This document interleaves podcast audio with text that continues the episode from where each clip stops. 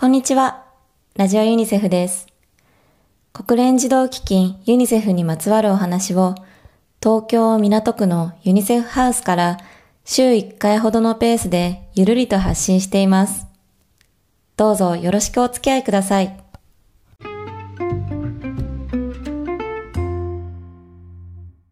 本日はユニセフハウスにお二人のゲストをお迎えしています。まずは自己紹介をお願いいたします。はい、えー、とユニセフモザンビーク事務所で教育マネージャーをしています大平健二と申します。今日はお招きいただきましてありがとうございます。えっと、今月末からユニセフモザンビーク事務所で、えっと、教育担当官として勤務予定の原田正武と申します。よろしくお願いします。はい、大平さん、お久しぶりです。そして原田さん、はじめまして。えー今日はどうぞよろしくよろしくお願いいたします。お願いします。お願いします。さて、えー、と自己紹介にもありましたように、えー今日は長年にわたってユニセフで活躍されている大平さんとこれからユニセフの職員になられる原田さんの先輩後輩コンビをお迎えしているわけですけれどもまずは原田さんどうしてこの道に進まれようと思ったんでしょうか？そして進路としてユニセフを選ばれた理由というかきっかけがあれば教えていただければと思います。えっと、最初はやっぱ小学生の頃、社会科の教科書で、あの、教育の機会がなくて、自分の夢を追えれない子どもたちがたくさん世界にいるなということを知って、漠然とこの教育開発という方に、えー興味を持ち持っていました。で高校生の時に青年海外教育隊の OB と出会う機会があってその時にあこういう仕事があるんだなっていうのを知って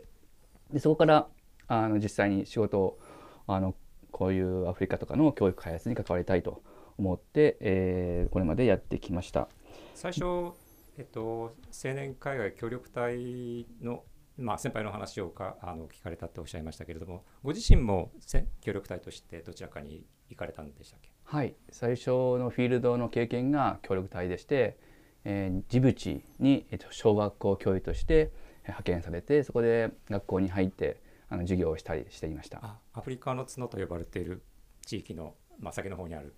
国の一つですよね。はい、そうですね。でその協力隊になる前っていうのはあの先生をやってらっしゃったわけですか？日本で、えっとしてないですねあ。日本の大学学の教育学部を卒業したところです。その後そのまま協力隊としてはい現地に行かれてた、はい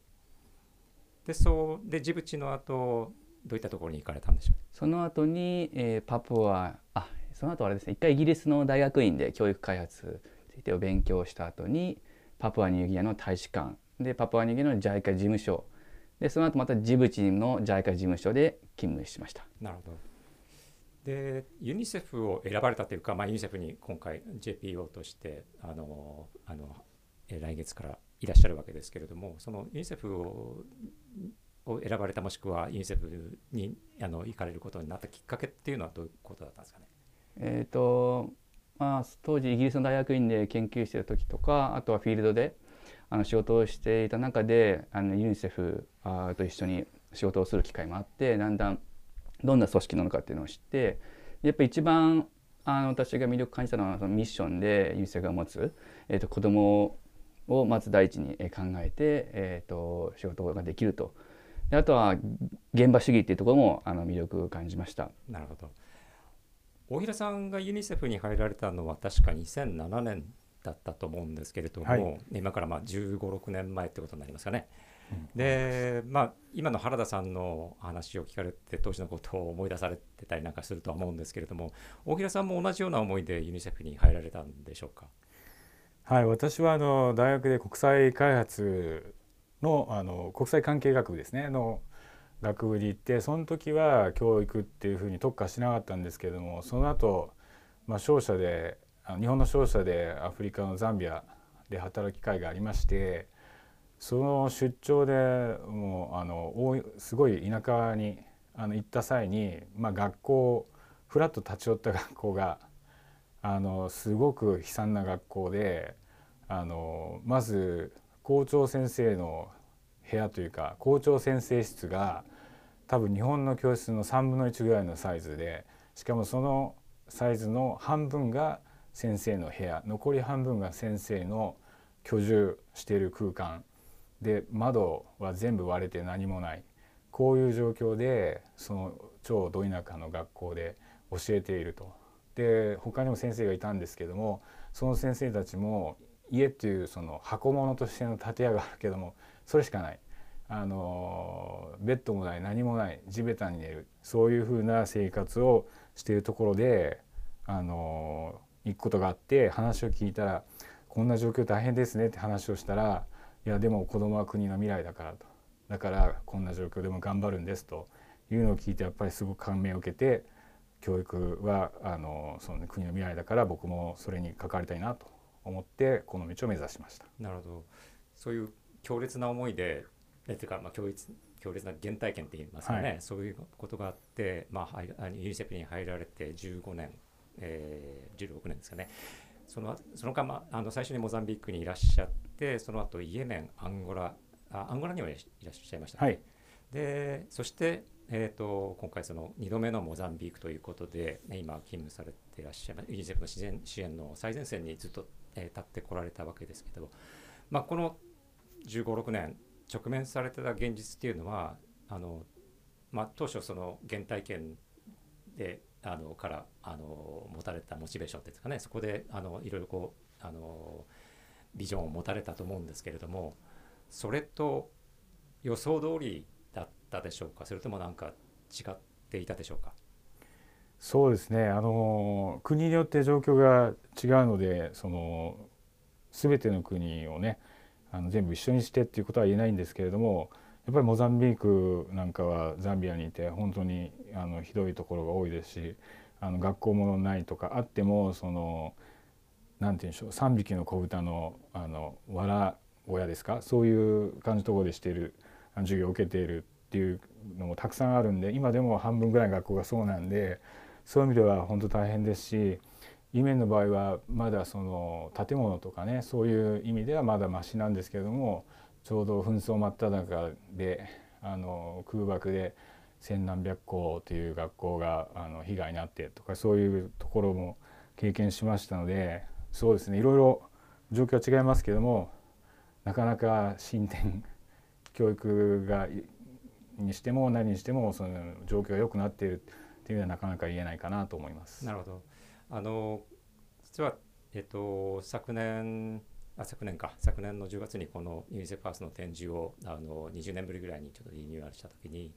えっとまあ、いろんなこう統計子どもたちの状況あの目に見える形で見せられればっていうことでいくつかのグラフをちょっと選んでたんですけどその中の一つが子どもの就学率って、まあ、よくユニセフが使ってるやつ。でそれを見た時に過去10年ぐらいフラットなんですよね状況がね。うん、ででまああのその統計が取られたのはコロナが起こる前だったんであのコロナが起こる前まで、まあ、改善されたとはいえその後のラストワンマイルっていうかがなかなかこううまくいってないっていうのがそれで改めて私も確認してでさらにコロナ禍で今結構世界の教育状況って危機的な状況にあるって話じゃないですか。はいだから今あのお話伺っててあのなるほどやっぱりそうなんだなっていうふうに思って伺ってたんですが、えーと、原田さん原田さんご自身はあの全くの何か新人というわけではなくてそれこそあのジャイカさんだとか大使館のあの専門家として教育の分野にもすでに長年現場レベルで携わってこ、えー、来られたわけですけれども、まあえー、2月からあのユニセフの職員として現場に入られます今の、えー、大平さんの話をあの聞きになって何か思うところってありますかね？そうですねまああのまだまだあのこれまでの、えーと、いろんな難しい、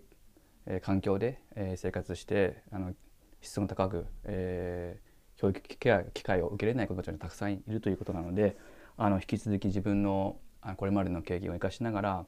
あモザンビークでもあの教育プログラムに貢献していきたいなと思っています。えー、はい、はい、ありがとうございます。